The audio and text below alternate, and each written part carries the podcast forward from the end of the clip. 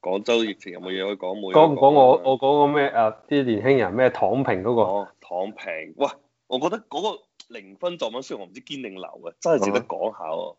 我係睇過睇咗我，即係無論你俾我幾多，多分，你都改變唔到係玩富豪嘅事實。 我係驕傲，唔係佢話無論你俾我零分定俾我滿分， 都改變唔到呢個事實。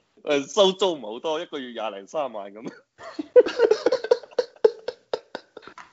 不過咧，你哋可能冇關注，因為過去一個禮拜咧，就係中國一年一度嘅高考嚟嘅。嗯，咁喂，我有關注喎，屌你！我啊，你關有關注注廣州嗰個誒乜閪嘢話，即係因為廣州有疫情啊嘛。啊？哦咁佢點考呀？嗱，呢啲媒體宣傳嘅就唔知有冇呢啲宣傳嘅成分啦嚇，就係、有兩條友就係賴咗夜嘅人，跟住佢都要考高考，跟住就話醫院特定為佢準備咗嗰個叫乜閪話，即係個空間啦，應該本身就係病房嚟嘅。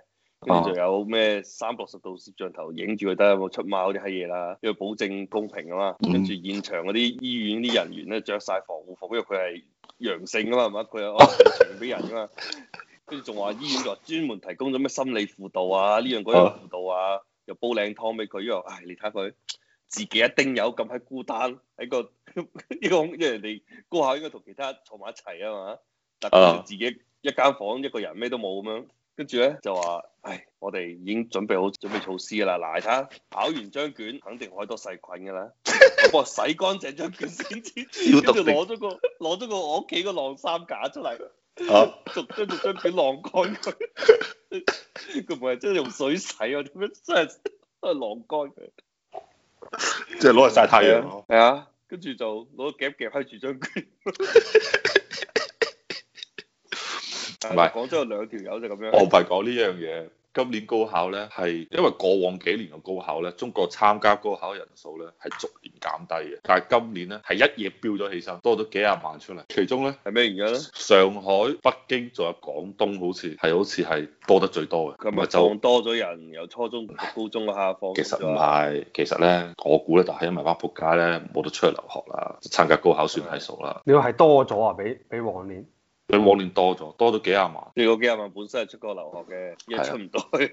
係啊，咁仲有最多咪就係、雖然我唔明點解高考完之後啲人出考場要跑出去咧，我成日睇啲小視頻睇到啲閪佬高考完即係考完試出嚟就要出嚟接受採訪同埋係衝出去。點解我哋媽我記得我當年高考嘅時候冇呢啲閪人嘅？佢當年嗰下係咩情況？考完之後係好慢咁行出去啊，定係拖住條女出去啊，定點閪樣？正常考完試行出學校門口一樣嘅啫嘛。係啊，喂，當年高考係考完晒嗰幾科啦嘛，已經考晒啦已經考晒，依家考兩日啫嘛。係咩咁少咩？因為依家係冇咗 X 科，所以佢依家就係語數即，係考邊幾科啊？依家淨依家淨係考語數英同埋綜合。綜合啫嘛，係即係所有咩物理化。即係除咗語語，數英之外，乜閪都咧撈埋一碟嘅。即係共得四張卷啊！係得四張卷啫。嚇咁閪過癮。咁個綜合科係即係第一條題係物理，第二條題係化學，定係一條題撈咗物理、化學撈地理撈埋一齊嘅？我之前咧就係佢分一個個 section 嘅，哦。係啊，我之前考，因為我哋嗰年考咧就係語數英、文理大綜合加 X 科，咁依咩家叫就冇冇閪閪大大綜合啊？文理大綜合，即係乜閪都考晒你。即即同依家綜合一樣啦，係嘛？係啊，即係咩歷史、歷史、政治、地理、生物、化學、物理一張卷咁嗰張卷嘅滿分幾多分啊？同語300數英一樣啊？三百分，咁語數英滿分幾多分？一百五十分，哦，即 double 嘅分都好啲。係啊，咁就好閪唔抵，點解咁閪多科先知一樣嘅分？所以而家總分係七百五十分㗎。係咩？唔係嗰六百分咩？冇冇哦總分係七百分，七百五十分，七百分以上咧，你就可以考到去北清交付啦。明年嘅留學市場咧，就應該會受到影響啦，因為太多柒頭仔咧走去參加高考。因為我之前我有個朋友咧，早兩依家其實講翻係應該三年前啦，已經係嗰、個僆仔依家就喺 Monash 讀書啊。咁佢當時咧，佢佢講到明佢哋學校啲學生係唔需要參加高考，係直接就係考啲唔知乜閪考試，跟住就直接係高中畢業之後就留學㗎啦。好多係啲我老婆細佬都讀呢啲啦。係啊，就係冇得嗰啲人直情係唔會參加高考嘅，佢整個直高情中個學習嘅內容都唔一樣。係啊係完全唔一樣，所以佢參加唔到高考嗰啲人。咁但係哦，你老婆細佬係而家仲喺澳洲讀緊書啊？唔係佢翻咗中國，但係好似係上網課定乜閪嘢，搞唔清楚啦。啊哦，因為佢之前啊，即係上年嘅呢個時候啊，就算你喺墨爾本，你都係上網課啫嘛。哦，咁佢乾脆翻去。係啊。咁佢嘅點算啊？都上網課同上普通課一樣啫嘛，學你不費到有冇二打不折？如咯。學費有冇打折？啊呢啲具體都冇細問，但我估應該都冇啦。曳樣啊！但問題對於普通人嚟講，你學費佔你總成本一半以下啦，係嘛？你仲有生活費，仲有其他費啊嘛。哦，唔係喎，學慳費咗我覺得係高過你生活唔費係。新西蘭係咁，因為新西蘭嘅學費係平過澳洲嘅。睇新你西蘭落講乜嘢嘢啦，係。新西蘭嘅學費基本上係澳洲嘅五折咁多，差唔多。哦，大學最多九折、九八折、九折或者八折。唔係喎，我個 friend 同我講，佢話去新西蘭讀讀研究生一年廿萬學費啫。澳洲要幾錢啊？識廿萬都係係啊哦一，sorry，我講錯咗，廿萬應該係含咗生活費。冇可冇可能。你研究生一年學費幾多錢啊？一年雙科三三皮，誒、工科四皮啊嘅。三萬蚊咪十二萬人民幣咯，十三萬人民幣，十三四萬人民幣。唔係唔可夠能學費貴咗咧，係學費超過一半嘅。以前我讀書年代可以平，你又咪一年咗兩萬蚊啫嘛？我讀書大學唔嚇哇！你咁咁閪平嗰次，係，但屌嗰你陣時老母！你而家家你依家喺澳洲，啊屌你！就算你係 P.R. 嘅話，你讀好閪多科，依家接近兩萬蚊你要。我嗰個年代，如果你係 citizen 嘅話，讀書係幾嚿水嘅啫喎， 我喺平，我真係屌你一千幾百蚊嘅啫喎，一年一千幾百蚊，依家 TAFE 都讀唔到啊！ 呢份又唔使錢咩？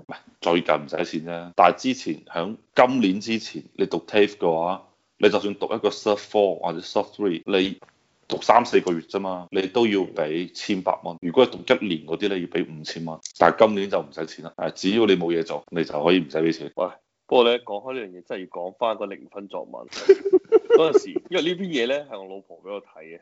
睇完之後我就話呢篇嘢其實咧，佢改一改入邊啲嘢咧，可以係成為一篇滿分嘅作文嚟嘅。佢唔係零分，佢其實應該值滿分嘅，因為佢帶出嚟嘅問題係一個整體社會結構性嘅問題，而同時咧，佢將呢個問題係結合翻高考呢個場景，可以即係如果佢寫得好嘅話，因為你諗下，以前我哋講嘅就話讀書改變命運，都係你一直以嚟以前嘅觀點啦，係咪？即係嗯話可以通過讀書嚟改變命運。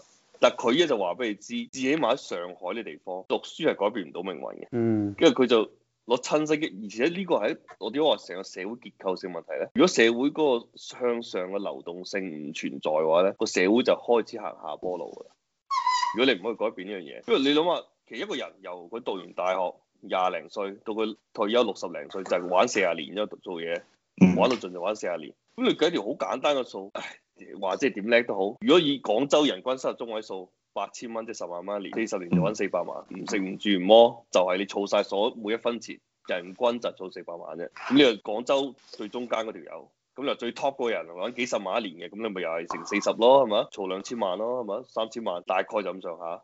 即係你話做到係 top 嘅零點零一 percent 咁啊，咁啊可能你揾幾億咁啊，吹你唔漲係嘛？係啊，所以抵擋唔到你啦。但 問題社會上九十九點九九九九 percent 嘅人都唔係呢啲人啊嘛。如果個社會想正常運作嘅話，你要解決呢個學生提出嚟嘅問題，佢就反而調翻轉，就我乜柒都唔使做，屌你老母，我分錢都唔要，你都吹我唔漲啊！冇一分我都係唔要，啊你都吹我唔着。唔係，我就我就我就即話出嚟打工呢四十年，我一分錢都唔要，攞捐晒俾你班乞衣係咪啊嗯你都跑唔贏 我。咁呢慢慢呢個社會就係睇唔到希望啦。即係當然你又可以話：屌你老母，你唔好諗住住湯臣一品啦！屌你，而且佢入邊講個 number 咧，屌你冇留意到啊！佢係講係四五年前嘅 number，一一一七年啊嘛，四年前嗯。依家唔止呢個價啦，屌你！其實我搜下湯臣一品幾錢， 屌你老母。唔係，應該佢如果唔爽咧，佢唔爽咧，佢就可以賣閪咗佢啊嘅。咁賣根本閪咗唔需要佢，買，使乜買啫？佢可以好多玩法噶嘛，你佢自己都話啦，我收租金都廿零三萬一年咯，一個月咁你想點啊？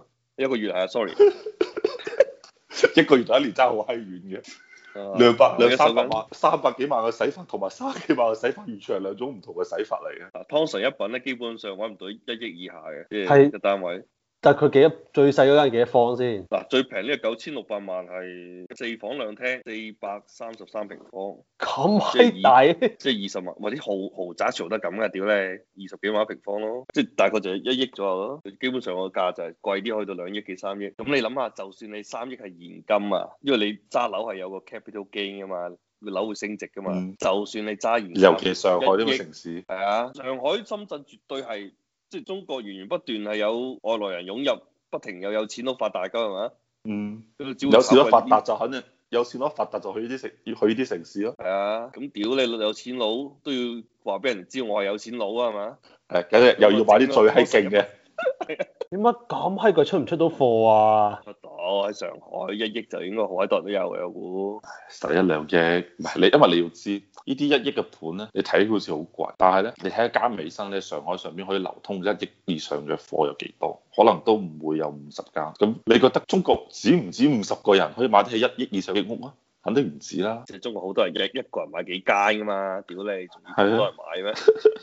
你乜你覺得阿里巴巴止唔止五十個人可以 afford 得起一億以上屋啊？我就係講阿里巴巴啫喎，五百個人都升到俾你啊！ 阿里巴巴嘅話，咁你諗下中國好似阿里巴巴啲咁嘅企業有成一兩百家，咁你再計埋起身嗰啲。偷税漏税嗰啲明星啊係嘛，仲有嗰啲靠官商勾結揾大錢嗰啲啊，算咩啫？呢啲你我哋打工仔就冇唔使諗噶啦，打工仔。上次話范冰冰補交税都補八億噶嘛，好似係。咁你話賺幾次？起碼賺八十億啦，係嘛？屌你八十間一湯十一品。成棟嘅多產品啊！我屌。係啊，即係因為中國佢人口基數大啊，所以咧其實佢佢揾到呢啲錢嘅人咧，其實佢係好多嘅，即係喺絕對數值嚟講，佢唔係一個少數嚟。但係你放響你總肯，嘅定多到阿媽都唔認得㗎。佢呢啲你睇唔到啊，誒收收埋埋嗰啲。嗰陣時中國佢計過有一條數計過，佢就話誒。唔記得係講資產定係講收入係超過一億嘅嘅人咧，大概中國一日有百九幾萬唔係，咁肯定資產唔會收入嘅。啊，咁資產係資產有百鳩幾萬人，咁百鳩幾萬人入邊咧，呢啲都係肯定係已經係呃同組織係坦白咗我我有幾多錢嘅人啦。咁你好多係唔係坦白噶嘛？屌你，你揼佢一揼，你都已經差唔多三百萬啦。三百萬，你話呢個你話三百萬嘅人有有過億嘅身家，你覺得算唔算少數？啊肯定唔算少啦。喂，依家呢個咁嘅情況咧，過億就好閪容易啊嘅。諗下你是但一層樓俾你炒到咁閪貴啦，咁你揸幾層樓都冇過億啦，係嘛？係啊，